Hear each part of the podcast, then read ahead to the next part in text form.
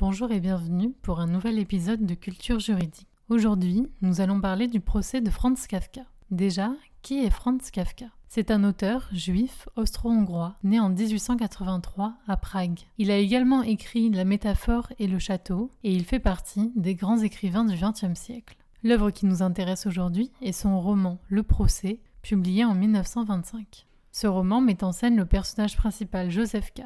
Mais tout d'abord, arrêtons-nous sur Joseph K.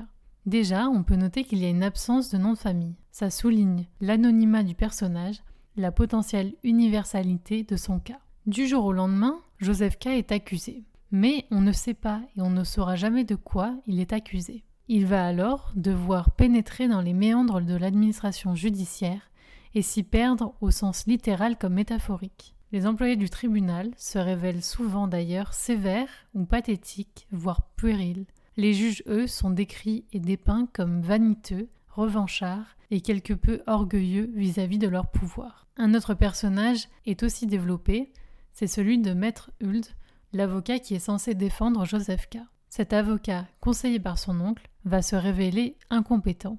Il est pourtant l'avocat des pauvres et n'a de cesse de s'intéresser aux nouvelles affaires. Toutefois, Joseph K.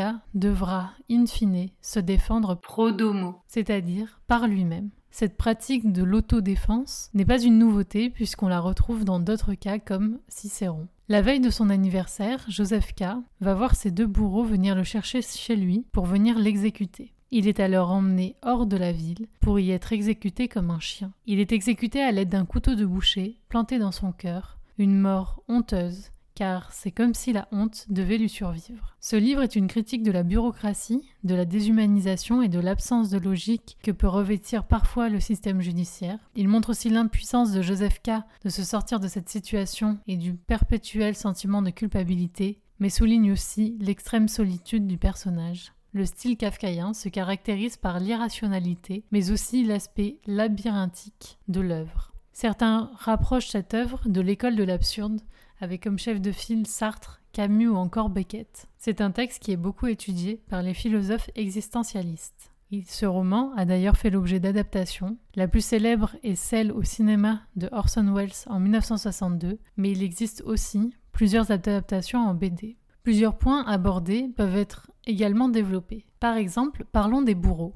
Ce métier judiciaire consiste à exécuter des peines corporelles et tout particulièrement la peine de mort. On a pu les surnommer d'ailleurs bourrelles. On ne peut dater précisément l'apparition de cette profession, mais on sait que sous l'Antiquité existaient déjà des bourreaux appelés carnifex, qui étaient en fait des esclaves chargés de donner la mort ou de torturer un accusé. Puis sous le Moyen Âge, on en retrouve de façon assez généralisée à toute l'Europe occidentale.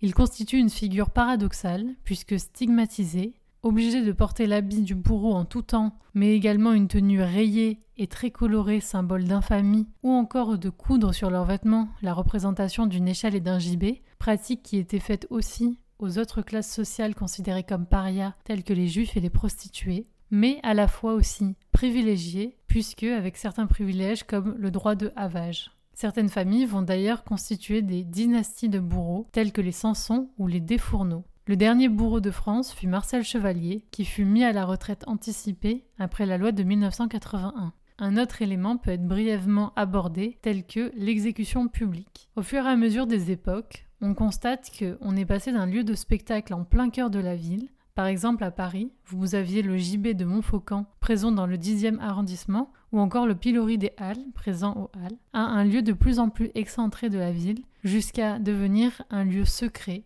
et une exécution de moins en moins assumée par les pouvoirs publics. J'espère que cet épisode vous a plu. Je vous dis à une prochaine fois. Nous avons vu ensemble le procès de Kafka, qui est très compliqué dans toutes ses analyses. J'espère toutefois que ce petit podcast vous aura donné les grandes lignes pour pouvoir faire vos recherches de façon un peu plus poussée sur certaines thématiques qui vous auront particulièrement intéressé. Je vous dis à très bientôt et en attendant, n'hésitez pas à activer les notifications pour ne louper aucun podcast et aucune sortie. À très bientôt.